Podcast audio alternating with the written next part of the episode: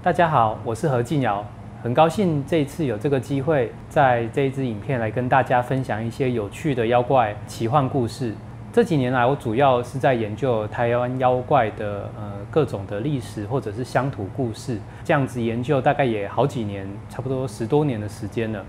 那这几年来，很多人常常问我说，嗯，我可不可以实际上看到妖怪，或者是实际上跟超自然的存在有呃另类的接触？但是很可惜的是，其实我本身比较没有这些很奇特的体质，呃，而且对我来讲，我的研究领域其实也并不是去探究妖怪是不是真的存在。那也许大家听我这样讲，好像会觉得很奇怪，因为我毕竟是研究妖怪文化的，那为什么却说我并不是研究妖怪存不存在呢？那事实上，更精确的来讲，对我来讲，妖怪的存在，它其实是来自于人类的一种想象力的呈现、创造。甚至是命名，才得以出现在这个世界上。我很感兴趣，并且这几年来不断的去钻研研究，呃，并且进行创作的范围呢，其实是我想要了解妖怪是如何出现在我们这一个文化之中，它是如何呈现在我们的艺术或者是文学或者是民间故事之上。样子的口耳相传的妖怪故事或者是传说，呃，借由文化记忆的方式去实现它的存在，或许才是妖怪真正的本质。呃，大家可以想象一下，就是在远古时代或者在很久很久之前，那时候我们的知识还没有像现在这么的先进，没有很高科技的呃科学的或者是地理学的呃各种的文明的知识的时候，那时候我们对于这个世界可能是非常。懵懂或者是很不了解，那一旦有未知的东西出现在我们眼前，我们就会感到非常非常的害怕。那当有一种非自然的或者是非习惯中常常看到的事物突然出现在眼前，这时候人们心中就会产生非常非常巨大的恐惧的心理。世界上有一种东西是最让人们害怕的，这个东西就叫做未知，你不知道它是什么。这件事会造成人们心中非常非常大的恐惧。那当然，我们都知道，人们一旦害怕，我们就想要去克服它。这时候其实有很多很多种方法，其中有一种最简单而且也最快速的一种方法，就是你只要把一个名字赐予这个未知，其实你就可以进一步的先战胜它，或者是初步的了解它，甚至是慢慢的克服这一个未知所带来的非常恐怖的力量。大家可能比较熟悉的这个台湾妖怪水鬼追鬼，来说明这是什么样子的一个心理的一个机制。就比如说，在一个村庄之中，附近有很多条的河流，那很多条河流，人们这样子涉水而过，其实是呃很安全的，完全不会有溺水或者是危机。可是事实上，却有一条河流，它跟其他河流看起来一样，可是为什么人们一旦走过去，就一定会溺水呢？然后呢，甚至在呃，这个走过去的时候，脚底好像被抓住一样。那当然，这时候人们会非常的害怕。那个时候的人们可能还没有很高深的地理学知识，嗯，不知道如果说河床的这个呃高度如果有落差，可能会产生漩涡，产生暗流。这时候我们该如何去克服这样子的危险呢？于是以前的人们就把这样子的危险取了一个名字，就说啊，这条河里面有追鬼啦，就是这一条河里面有水鬼。水鬼大家都知道，就是在河中可能会有这样子的异生物或者是一种精灵存在。那这样子的鬼怪呢，可能会带给人们不幸。那当人们把这样子的现象命名，说这是水鬼在抓交替的时候，会发生什么样的事情呢？大家就会觉得非常的害怕，就不太敢去这一条河，呃，去走过去。还没有用水鬼命名的时候，你跟村庄里面的小孩子说。这条河很危险，你不要过去啊，非常危险啊！小孩子可能就比较空空，然后比较调皮，胡说八道，一点都不会让他们感到害怕，所以说他们可能还是会走过这个河里面。那如果我们跟这个小孩子说，这一条河里面有很恐怖的水鬼存在，哦，他会抓人的脚，然后水鬼的脸看起来非常非常的恐怖，这时候当然小孩子会吓坏啦，他会觉得哇，他有个形象可以想象出来，也不会。常常跑去这个河里面去玩耍，人们其实借由取这样子的名字，或者是借由想象的这样子的一个动作呢，可能在某种程度上遏制了厄运的发生。那这样子其实让我们可能就远离了危险的这样子的呃存在。在每一个时代都有每个时代所信仰的科学存在。在以前的时代，可能大家相信的确实就是水鬼的存在。那我们现在当然信仰的是所谓的呃物理啊、化学这样子文明的科学知识。那大家可能会觉得现在的知识才是比较好的，以前那些若无。但是如果说我们换一个角度来想，现在我们虽然信仰科学是非常的重要，但是在一百年后、两百年后的未来的人们重新来看我们的时候，会不会来觉得我们现在所信仰的科学文明好像也是非常的落后？所以说，这其实只是一个时代性的问题。我们在每一个时代都会找到一些不同的方法、不同的想象、不同的信仰，重新去思考，或者是。去理解我们所生存的一个世界是什么样子的样貌，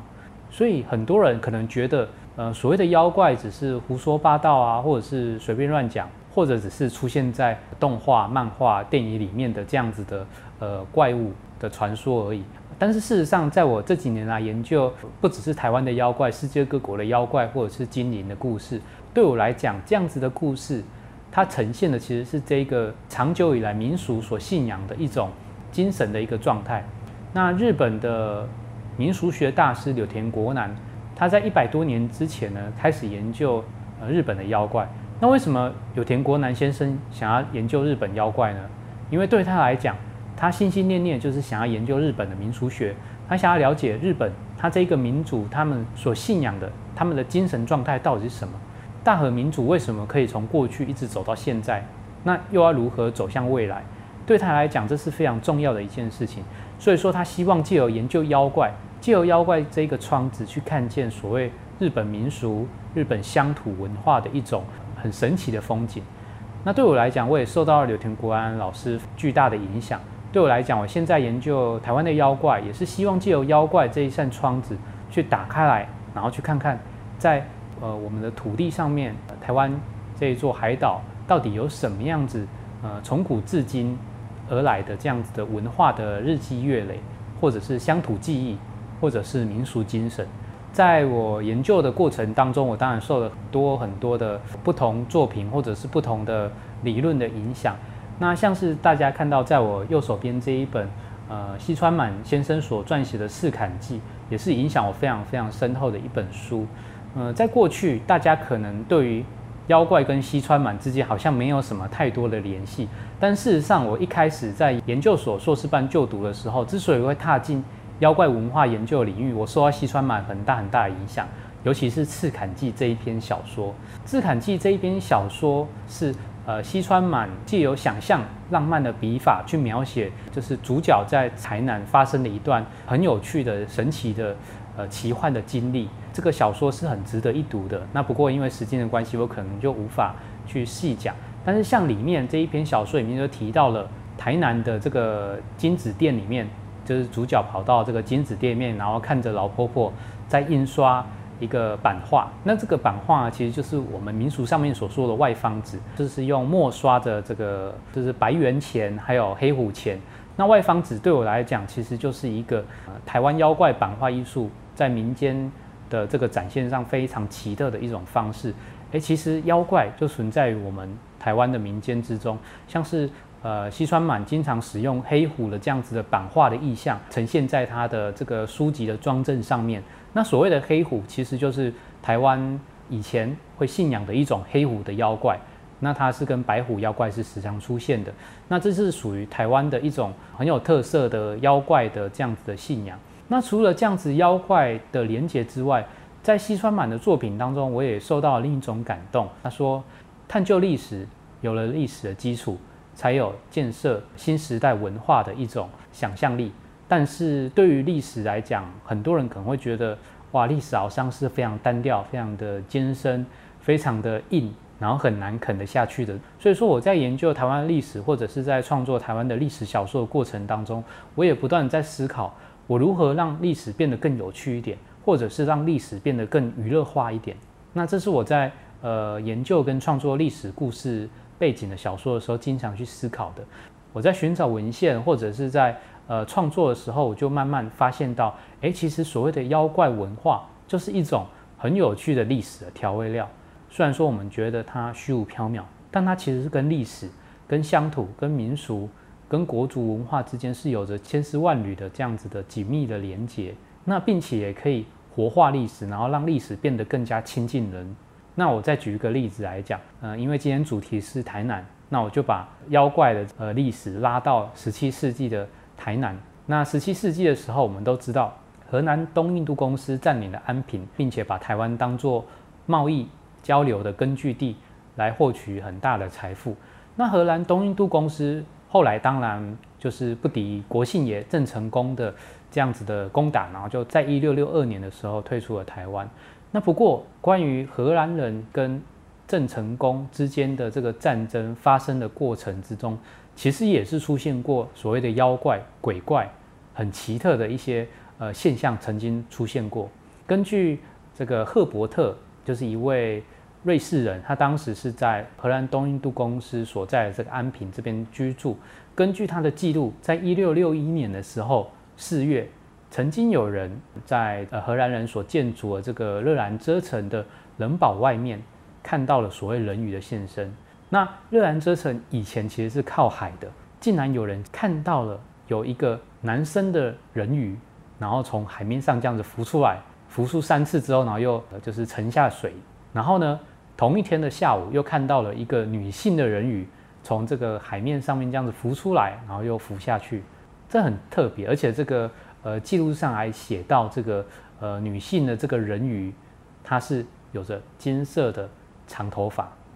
那对于当时住在安平的这个荷兰人、西方人，他们来讲，看到这个人鱼其实不像是我们现在那么的兴奋、那么的开心，然后可能要想要去一探究竟。对于他们来讲，人鱼现身其实就是一种很恐怖的预兆，因为人鱼是不应该出现在这个世界上的生物。一旦人鱼出现，就代表着可能有厄运会发生。这其实也是西方自古以来经常出现的一种对于人鱼恶兆这样子的一个想象。那当然，最早的这样子的想象可能是来自于荷马史诗《奥德修斯漂流记》里面，呃，海上的这样子的女妖，然后她会歌唱去迷惑水手，带来厄运这样子的想象而来。那所以说，当荷兰人看到这个人鱼现身，当然，他们心中是非常害怕，然后而且心中可能想，哇，接下来可能会有什么恐怖的事情会发生。果不其然，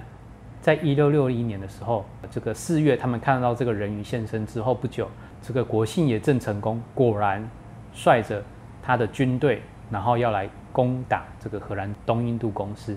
这样子的一件事情，曾经发生过人鱼现身这样的事情，所以说在后代的记录里面呢，经常会把这样子人鱼的现身，就说明，哇，这其实就是预告着郑成功可能会来攻打我们，让我们落荒而逃，一个警示，一个预告。现在其实也有很多人是会用另一种角度去思考所谓的人鱼的真相。这个人鱼呢，其实很有可能就是国姓爷郑成功派出来的先锋部队，就是水洼。军人，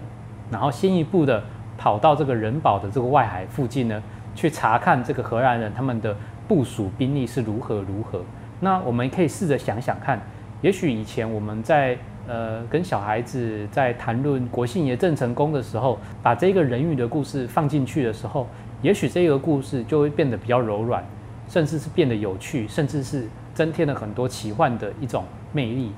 那对我来讲，妖怪的观点就是在这样子的呃说故事的过程中，得到了另一种很有趣的发挥。那我再讲另一个可能大家觉得很熟悉，但可能又很陌生的一种妖怪故事。这个妖怪故事也是在十七世纪的时候在台南所流传的。在当时荷兰东印度公司就是占领台南，在台湾殖民的时候，那当时有很多的西方人会来到台湾这一块岛屿，有传教士，也有旅行家。那像是在当时有一位苏格兰籍的荷兰东印度公司的雇员，他叫大卫莱特，他就在安平这个地方居住，并且记录了很多住在安平的这边汉人的故事。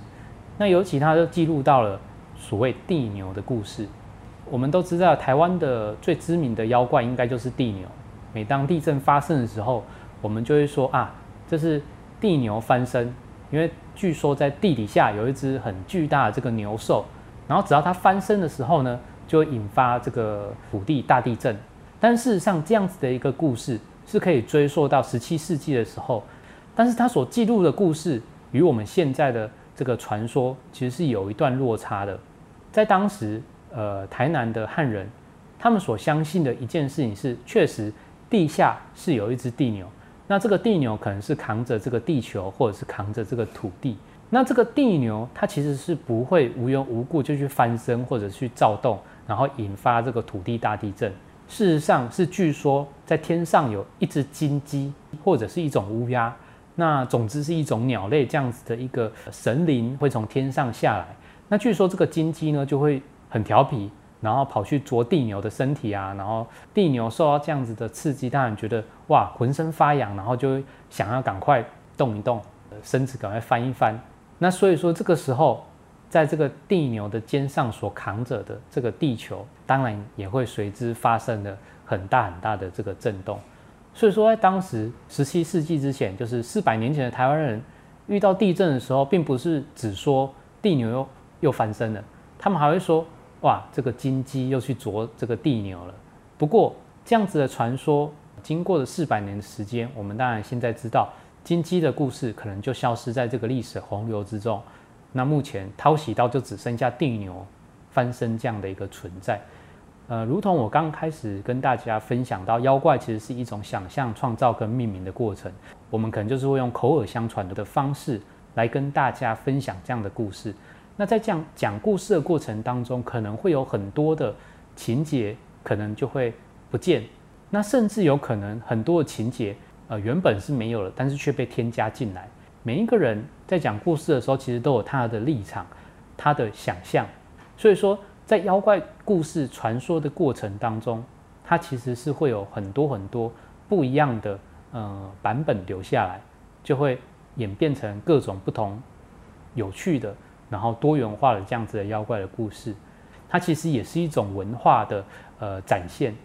所以说，妖怪到底存不存在？对我来讲，它其实是存在人们的口耳相传之间。那讲到台南的妖怪传说。嗯，其实我最常想到的其实是石马的传说。不知道大家有没有去过赤坎楼？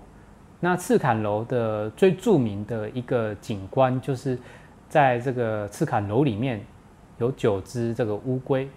乌龟石碑。石马其实是在赤坎楼的一个呃，也是一个小角落，然后它会放在这个就是红色的这个楼楼阁旁边。那它是一个马的形状，然后是石头所。雕琢而成的一只石马的形状。如果说大家有去赤坎楼走一走的时候呢，可以去拜访一下这一只石马。为什么这一只石马这么的需要去拜访或者是了解？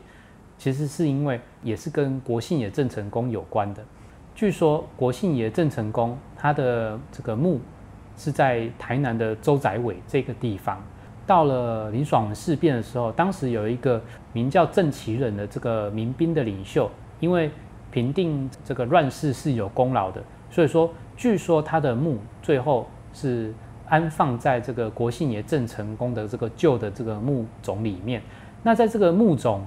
的这个前方是放着很多的石像生，所谓的石像生就是石头制作的这个守护墓地的一种神兽，或者是。呃，这个人像，或者是像是石马、石羊、石虎。那据说在这个郑其人的墓的前面呢，就放了两匹的这个石马。这个石马在当时其实是造成了周宅尾这个地方的人们有很多很多的这个骚动，因为到了晚上的时候，周宅尾的附近当时都是农田，农作物是很多的。那到了晚上的时候呢，竟然常常看到有不知名的黑影在这个田边这样子走来走去。然后到了早上的时候，大家才发现，哇，田地都被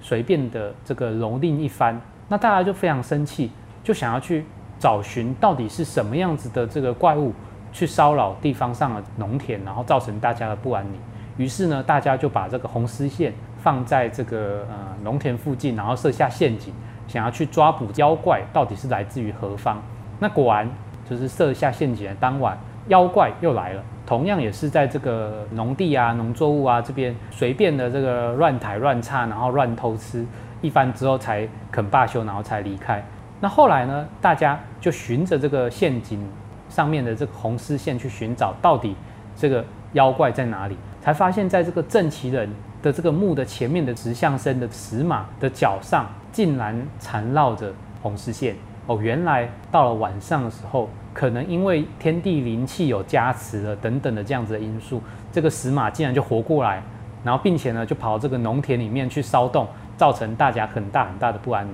那于是大家就觉得非常非常的气愤。那该怎么样子去惩罚这个逃皮的这个妖怪呢？于是呢，大家就把这个石马的前脚给打断。那这件事情其实长久以来都是流传在。台南周仔伟人们的这个口耳相传之中，大家也不知道这个事情到底是真是假，因为这个传说很神奇嘛。而且后来这个郑其人的墓也因为年代久远，然后失修，所以说就慢慢的呃荒废，然后大家也都不知道这个郑成功郑其人的墓到底在哪个地方。那这件事就一直到了日治时期的时候。日治时期的时候，有学者就根据传说中、历史中的一些蛛丝马迹，然后重新的去寻找，然后并且呢，哦，发现了其中的一个石马。那后来到了战后七零年代的时候呢，另一批石马也出土了。当然，这个两批石马据说都是这当时正奇人墓前的石像生，也就是那一个呃在民间故事里面偷吃稻米然后乱踩地的这个石马，而且。更有趣的是，这两只石马的前脚都有断掉的痕迹，然后其中一批的石马这个前脚就是不知所踪了。那后来就是用其他的这个呃水泥之类的这样子的土石重新去补救，然后重新的雕塑好。那这一批石马呢，目前就是放在赤坎楼里面。所以说，大家如果想去赤坎楼走一走的时候，除了去缅怀以前赤坎楼在清国时期的这样子的风光的风景的时候，也可以去拜访这一只很有趣的这个小妖怪。那事实上的这样子的故事，在台湾其实是屡见不鲜的。食人据说会去调戏这个民间的这个呃良家妇女，然后石马会去偷吃这个农作物，石虎就会去偷吃家里面养的鸡鸭，石羊呢，石羊也是跟石马一样会一起去捣乱。那这样子的故事，其实是以前呃流传在台南或者是台湾的乡野之间经常出现的很有趣的、很有趣的故事。那既然讲到动物精怪的故事，那我就再补充一个我先前也呃曾经去探勘过的一个景点，就是一个妖怪的景点。这个妖怪的景点就位于台南的呃井仔角瓦盘盐田这个地方。现在去瓦盘盐田的这个观光客，大部分都会去那边欣赏盐田的风光，然后了解以前这个做盐是怎么样子的一个呃辛苦。那不过大家如果说跑到瓦盘盐田的时候呢，其实可以去那附近的一间小庙，叫做镇海将军庙这边走一走。那镇海将军庙这个是一个台湾非常非常独特的猪妖怪变成神灵的一间庙。那这个故事呢，是据说在一百多年之前，也很有可能是在呃清国时期的时候，在那个时候呢，在当地其实是呃有一个地方是专门屠宰猪只的一个呃场所。那在屠宰场呢，在当时有一只母猪因为怀孕了，然后结果呃屠夫在这呃屠宰过程中心有不忍，所以说就把这一只怀孕的母猪就这样子放出去，免于这个被杀的厄运。这一只呃怀了孕的这个雌猪呢，就在当地经常会去骚扰当地的这个农田，同样也是偷吃农田里面的这个农作物。那当然也造成大家非常非常的苦恼。然后最后呢，因为忍无可忍了，所以说呃有位村民就决定把这个猪只追赶出去，然后并且拿着棍子打它。后来呢，呃这个雌猪呢就不小心就掉落海边，然后就这样子死了。那也有可能是被打死的。那当然，大家就会松了一口气，就是啊，这个作案当地的这个呃坏蛋终于这个消失了，然后我们终于可以好好过日子。可是事实上，过了好多天，大家才发现，哎，怎么那一只雌猪的尸体在海滩上面却一直流不出去？流了出去之后，可是过了不久又会流回当地的沙滩上面，然后并且随着这个雌猪呃的尸体出现的时候呢，当地就经常发生一些很恐怖的事情。可能有人会生病，或者是村人会发生一些不好的意外，所以说大家觉得非常非常奇怪，到底是发生了什么事情？结果后来大家才发现，很有可能其实是雌猪的这个阴灵在作祟当地，因为他不甘心自己被人类这样子很恶意的这样子残忍杀害，所以说就决定要报复大家。当地的村人就觉得非常非常的害怕，到底该怎么办才好呢？那在当地有一个呃非常法力无边的这个神明，叫做继父王爷。每当大家有困难的时候，都会去寻找他的帮助。所以说啊，大家就问继父王爷说啊，到底该怎么办才可以让这个雌猪的阴灵不再骚扰我们，然后并且安抚他呢？那继父王爷就跑去跟这个雌猪的这个亡灵谈判。那雌猪的亡灵最后是屈服了继父王爷的这样子的神力。然后愿意不再作祟当地，可是呢，这个持住的阴灵也有一个条件，他说必须要给我香火来祭拜我，这样子的话我就不会去骚扰当地的百姓，而且呢会保佑当地的百姓。所以说他们就达成了这样子的协议。那村人们也觉得非常的高兴，终于摆平了一桩事情，于是在当地就建了一个小小的庙在海边。那大家如果说就是到瓦盘岩那边的时候呢，可以顺着这个盐田的这个田埂这样子走过去，就会来到这个镇海将军庙。那因为这个村落是靠近海边的，所以说这个朱之阴灵呢就被封为镇海将军，然后保佑大家的平安。然后并且呢，当地的村人也替他就是雕塑了一个猪头人身的这样子的很奇特的神像。那这个神像呢，应该可能是台湾唯一的这样子的猪手人身像，可能是唯一啦，因为在其他地方是很少见的。那这样子的神像也成为当地的一个信仰中心啊。不过很可惜的是，因为在先前这是台湾风靡这个大家乐赌博的年代里面呢，据说曾经是有赌徒可能因为他个人这个赌博原因，所以说就把这个神像给偷走了。那不过当地的这个村人呢，又重新雕塑了一尊。呃，造型比较可爱一点的猪头人身像，然后并且在猪手上面是有一个类似孙悟空的紧箍咒的这样子的一个圆箍，然后是套在这个头上，那象征着猪字的这个神灵其实是也是有受到一些限制，是不会轻易的去危害当地。呃，镇海大将军也成为这个瓦盘盐田非常著名，然后非常很灵验的这样子的神明，当地的员工啊，或者是养客户啊。然后或者是当地的村人会经常会去那边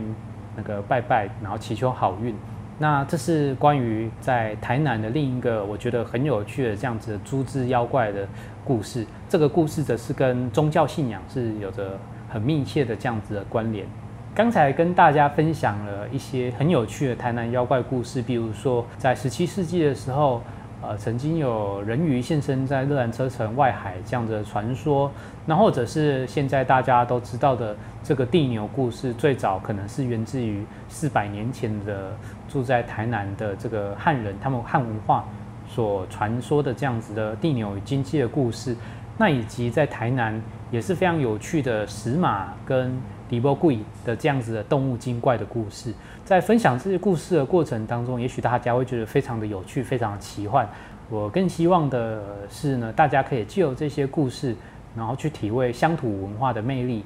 就是台湾历史在这一路上面来的日积月累，然后妖怪是如何跟我们的文化、跟我们的这个族群相产生很多千丝万缕的关系。那并且借由妖怪这扇窗口。然后看到更多具有魅力的台湾的历史故事，很谢谢大家聆听。希望今天的这样子的解说呢，这样子的介绍会带给大家一些有趣的这样子的心情。好，谢谢大家。